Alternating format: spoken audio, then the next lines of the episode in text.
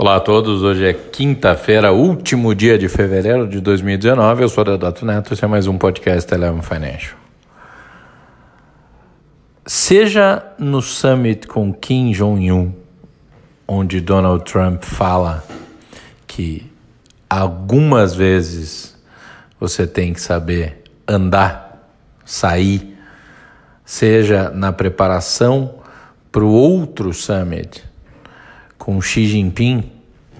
muita movimentação e muita relevância em cada uma das coisas que vêm sendo feitas pelo presidente norte-americano em relação à sua política externa, enquanto vai enfrentar aquilo que já era esperado, que é uma tormenta efetivamente uma, uma enxurrada de denúncias, de gritos, de ameaças e de confrontos dentro de casa, dentro principalmente do Congresso norte-americano. É, a questão com a Coreia do Norte vai além de uma troca entre sanções econômicas e é, desnuclearização. A primeira pergunta é: Regimes totalitários e tão fechados como o da Coreia do Norte se consolidam baseados no controle, na capacidade de controlar a informação, o acesso, a formação de conceito da própria população. Talvez o trade proposto pelos Estados Unidos de abertura econômica, dos investimentos, de aceleração, de imersão da sociedade norte-coreana no modelo capitalista, que eles tão bem conhecem, afinal de contas, tem a Coreia do Sul como um dos grandes exemplos de desenvolvimento é, mundial, logo ali, ao lado, a meia dúzia de passos de distância. Quanto será que esta abertura não macularia, não desmontaria todo o propósito do bloco de comando hoje liderado por Kim Jong-un? Quanto o acesso à informação, ao consumo, a recurso, a liberdade de ir e vir não desmontaria todo um processo e todo um modelo de comando. Se isso for nesta linha, ou seja, se a proposta do desenvolvimento e do dinheiro, da ascensão econômica e cultural da população não for o objetivo real, de, de, de Pyongyang, qual é o trade adicional norte-americano? Todo o leverage, toda a capacidade de colocar isso em xeque, de botar para se discutir efetivamente na busca de um ciclo, sim, de redução, da ameaça nuclear, isso é fundamental, todos nós sabemos. Existe uma questão muito forte e pragmática, tem uma corrente dentro do governo americano que pouco acredita na ameaça nuclear de fato, dada a dimensão de dano das atuais armas nucleares, que são infinitamente mais destrutivas do que aquelas que acabaram com a Segunda Guerra Mundial. E se essa corrente dentro dos Estados Unidos, que entende que a dimensão de dano, ou seja, que o nível da catástrofe gerada por um conflito nuclear é por si só um RED, ainda que parcial, do risco norte-coreano, fica ainda mais difícil de colocar em pé uma solução que seja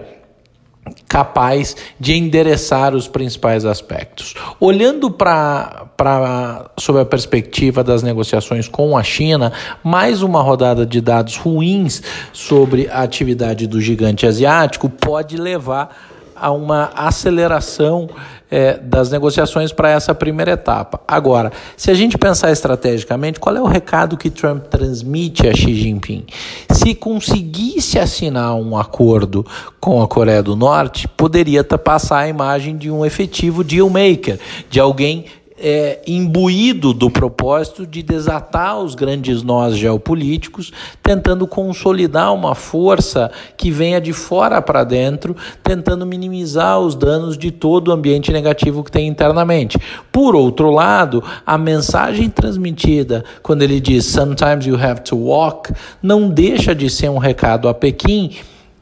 de que as questões que são fundamentais para os Estados Unidos e de lado a lado serão consideradas e não há a expectativa de um deal a qualquer preço. É bastante sensível porque a relação como está e a promessa é, da intensificação das barreiras e das tarifações é um perde-perde. A China vem vendo dados é, é, decepcionantes da sua atividade. É, os Estados Unidos precisam, Donald Trump tem uma característica que depende muito do nível de atividade, criou uma relação importante com a performance dos ativos no mercado financeiro em relação à sua própria expectativa, a atividade econômica, o pleno emprego, a geração de renda, é, o lucro crescente das empresas é o principal pilar que ele tem para defender, olhando aí para um ciclo sucessório já iminente eh, em 2020, ou seja, aquilo que era bastante distante, já há um sem número de candidatos democratas, há uma ruptura muito grande no discurso moderado, ou seja, naturalmente, quando a gente ainda está relativamente longe das eleições, os discursos mais agudos são sempre mais livres, eles podem ser alardeados com, com um nível de responsabilidade e suscetibilidade menor, principalmente em função da característica mundial do eleitor ter memória curta. Mas é fato que dificilmente Trump terá outro argumento que não sejam grandes conquistas internacionais que impactem na atividade econômica norte-americana. Então, é um trade é uma, é uma sequência de jogadas de xadrez que deve ser observado sucessivamente. Quão relevante era? Quando o summit começou, quando a movimentação de aproximação com a Coreia do Norte começou, naquela primeira rodada de ameaças é, do Trump é, ao, ao ditador norte-coreano,